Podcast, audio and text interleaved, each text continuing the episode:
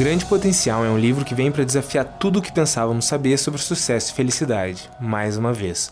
O autor de O Jeito Harvard de Ser Feliz, Sean Acor, conseguiu de novo, com um livro recheado de estudos científicos e relatando seus trabalhos com nada menos que Harvard, NASA, Pentágono, Casa Branca e muito mais, ele nos mostra como sozinhos podemos alcançar, no máximo, o pequeno potencial, mas juntos alcançamos o grande potencial. Você pode ser uma estrela, só não pode ser uma estrela solitária. O que isso quer dizer é basicamente que ao ajudar os outros você ajuda a si mesmo, direta e indiretamente. É comprovado que o crescimento das pessoas ao seu redor faz com que você também cresça, e o livro mostra isso de diversos ângulos. Mas antes, quer um exemplo bem simples? O meu canal no YouTube. Eu faço vídeos ensinando as pessoas o que eu aprendi. Isso gera o que é conhecido como efeito pupilo. Aprendemos muito mais quando ensinamos os outros do que quando estudamos apenas para aumentar o nosso conhecimento individual. Então é uma relação de vitória mútua. Tanto eu quanto você saímos ganhando. E além disso, quando você compartilha esse vídeo com seus amigos que compartilham com outros amigos e assim por diante, criamos o que o autor chama de círculo virtuoso. Duas décadas de pesquisa mostram que aquele pensamento antigo do tipo vou usar esse conhecimento para atingir o sucesso sozinho e depois eu posso ajudar os outros não é eficaz. Quanto mais as pessoas crescerem ao seu redor, mais você tende a crescer. Não posso deixar de mencionar aquela velha e sábia frase: Você é a média das cinco pessoas com quem passa mais tempo. E por sinal, sabe aquela famosa frase do Star Wars? May the Force be with you. May the Force be with you. May the Force be with you. May the Force be with you. And may the Force be with you. May the Force be with you. May the Force be na verdade, originalmente essa frase era que a força dos outros esteja com você, mas não pegava muito bem num contexto hollywoodiano, um herói coletivo, então tiveram que mudar para algo mais individualista. Mas então tá, vamos entender quais são as cinco sementes do grande potencial. Semente número 1: cerque-se de influências positivas. Não é bom que o homem esteja só. Gênesis capítulo 2, versículo 18. Seja você religioso ou não, é interessante ver como todas as escrituras e tradições do judaísmo, cristianismo e islamismo compartilham esse mesmo princípio. Precisamos de uma comunidade e de amor ao próximo. Até na prisão, que já é um dos piores lugares do mundo, o maior castigo é o isolamento total na solitária. Isso por si só já mostra a importância das conexões sociais. Agora vamos à importância das conexões positivas. Precisamos de três tipos de conexões: os pilares, as pontes e os extensores. Os pilares são aquelas pessoas que são o seu porto seguro em momentos de dificuldade. As pontes são os indivíduos que te conectam com novas pessoas ou recursos fora do seu ecossistema habitual, independentemente do status. E os extensores são influências positivas que te forçam a sair da sua zona de conforto. Uma analogia perfeita para a influência dos outros no alcance do grande potencial é um salto duplo em uma cama elástica. Se você já pulou alguma vez na vida em uma cama elástica, você sabe que não consegue pular muito alto sozinho. Mas existe uma coisa chamada salto duplo. Se alguém te ajudar e você sincronizarem os saltos, você consegue pular muito mais alto. Então é importante que as relações sejam recíprocas. Um relacionamento de mão única nunca dará um salto duplo, e todo mundo sabe o que eu quero dizer com um relacionamento de mão única. Aquela pessoa que só quer contar os seus problemas ou até as suas vitórias, mas nunca tem tempo de ouvir os outros. Não se relacione com gente assim, nem seja assim. E sobre como criar esse ecossistema, Sean Acor cita a melhor frase que eu já vi a respeito, de Alan Schuckman. Sua tarefa não é buscar o amor, mas apenas procurar e encontrar todas as barreiras dentro de si que você construiu para se proteger do amor. Semente número 2: expanda o seu poder, lidere em qualquer posição. Sabe aquela frase: se você quer um trabalho bem feito, faça você mesmo? Pois então, essa é uma maneira certeira de restringir o seu potencial. A demanda é infinita, mas o seu tempo e energia não. Logo, se você está no topo da pirâmide, você deve inspirar e capacitar as pessoas a liderarem em qualquer posição para que o trabalho possa ser feito com a mesma competência por outros. Se você não está no topo ou até se você está na base da pirâmide, você deve aprender a liderar seja onde for. E a maneira de fazer isso é encontrando um propósito. Por exemplo, em um supermercado, provavelmente teremos um terço dos empacotadores entediados e ineficazes, um terço eficientes mas sem inspiração, e um terço alegres e cheios de energia o mesmo trabalho, três modos diferentes de lidar. É de se imaginar que nem os empacotadores mais eficientes e energéticos estão na sua profissão dos sonhos ou pretendem ficar ali para sempre, mas eles acham alguma maneira de criar propósito no trabalho, seja alegrando o dia de um cliente, agilizando a tarefa do caixa, etc. E nada impede que eles influenciem e inspirem todos ao seu redor, até quem ocupa cargos mais elevados do que eles. É esse tipo de gente que se destaca e prova que tanto a liderança quanto o propósito são opcionais.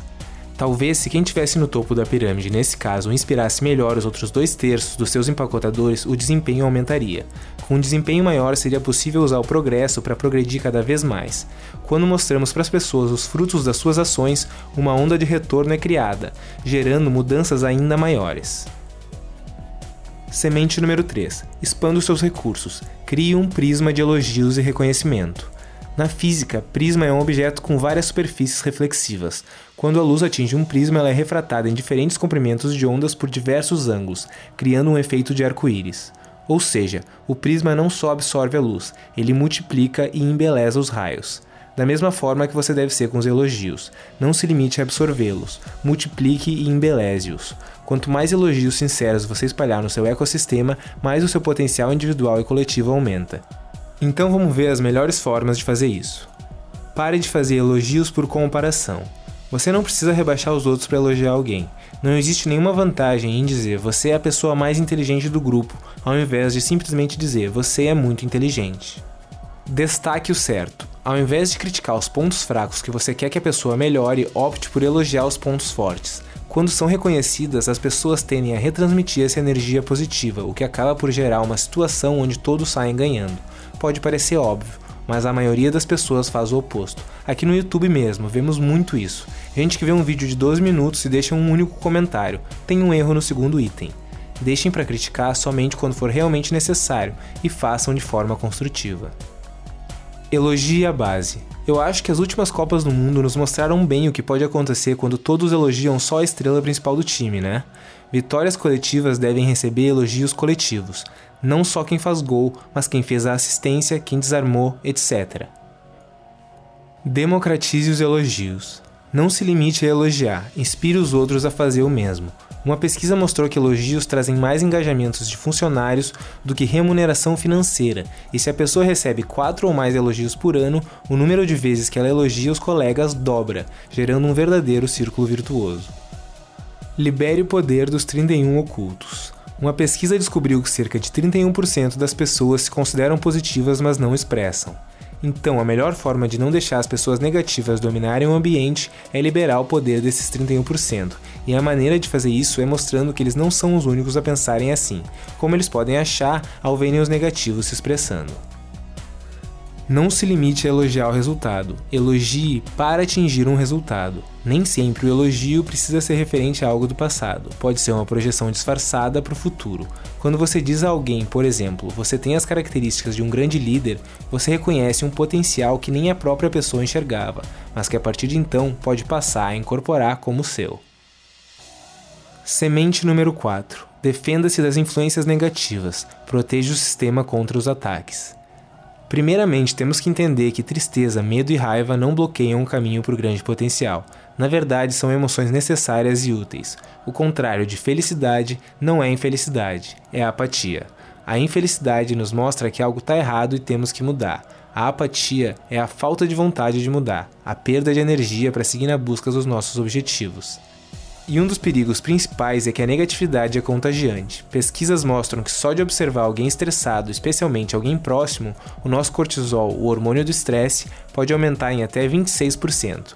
Mas até desconhecidos podem causar isso. A simples presença de alguém expressando ansiedade, verbalmente ou não, no nosso campo visual aumenta muito a chance de ficarmos ansiosos. E pasmem, você não precisa nem ver ou ouvir a pessoa. O estresse produz hormônios específicos que podem ser detectados pelo olfato deve fazer mais sentido agora para você, porque quando aquele primeiro encontro começa constrangedor para uma pessoa, esse sentimento é transferido diretamente para o outro. Então, existem algumas coisas que você pode fazer a respeito, como evitar consumir notícias ruins pela manhã, como ler o jornal, por exemplo, que comparado à realidade é desproporcionalmente recheado de más notícias. Isso pode arruinar o restante do seu dia. Cuide com as mídias sociais, especialmente o Instagram, que vem gerando uma epidemia de infelicidade, simplesmente porque todo mundo simula uma vida perfeita, que quando comparada à nossa vida real é inalcançável. Comparação é o ladrão da alegria. Theodore Roosevelt. Pratique o Aikido mental. Aikido é uma arte marcial que usa a força do oponente contra ele mesmo. Faça isso com as emoções negativas. Hoje em dia nos estressamos com o próprio estresse, porque o transformamos em inimigo. Mas pense bem, você só fica estressado com coisas que são importantes, e o cérebro odeia desperdiçar energia. Então identifique a fonte do estresse. Por exemplo, pode ser aquele encontro que você tem marcado hoje à noite. Fica muito mais fácil lidar com isso quando lembramos que temos um propósito e redirecionamos a nossa energia para tal. Faça o mesmo com o fracasso. Utilize como um trampolim para o crescimento. Em pesquisas, até crianças que fazem isso se mostram mais resilientes e persistentes. Cuidado com as ilusões negativas. Se naquele mesmo encontro a pessoa parecer defensiva ou até arrogante, pode ser na verdade que ela seja simplesmente envergonhada. Pense sempre se a sua explicação pessimista não é tão possível quanto outra explicação racional. E por fim, será que é hora de desistir? Às vezes, cair, levantar e tentar de novo mil vezes não é a melhor escolha. Pode ser que você só esteja insistindo no erro. É bom ser otimista, mas também vale a pena escolher as suas batalhas. Pergunte a si mesmo se essa é realmente a batalha certa, ou se você pode trocar por outra que possa e vale a pena vencer. Como dizia Raul Seixas, eu não sou besta para tirar onda de herói. Não seja também. Semente número 5. Sustente as conquistas. Use o poder coletivo a seu favor. Quase todo mundo conhece a primeira lei do movimento de Newton. Um objeto em movimento permanece em movimento. Se transferirmos isso para nossa evolução em direção ao grande potencial, uma vez que nos movimentamos rumo aos nossos objetivos, deveríamos seguir naturalmente assim sem problemas, não é mesmo? Infelizmente, não é bem assim que acontece. O caminho para o sucesso e a felicidade é bem mais tortuoso e cheio de altos e baixos. Pense, por exemplo, que você esteja extremamente empolgado com as ideias desse livro maravilhoso, mas quando chega no trabalho ou em casa o clima está horrível. Tudo começa a ficar mais difícil, metade da sua energia vai embora, etc. Não é que a lei de Newton esteja errada ou não se aplique nesse caso, só que não conhecemos a lei completa. Ela diz: um objeto em movimento permanece em movimento a menos que seja levado a mudar de estado por forças desequilibradoras. Isso só reforça a importância de cada lição apresentada nesse livro. Cultivando um ecossistema saudável, devemos ter cada vez menos contato com essas forças. Mesmo assim, nunca vamos estar 100% livres delas. Mas temos meios de superá-las.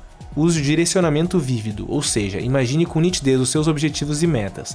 Pesquisas de Oxford e Cambridge comprovam que quanto mais nítido e detalhado a nossa imagem mental de onde queremos chegar no futuro, mais ímpeto e energia teremos, e consequentemente mais ações construtivas.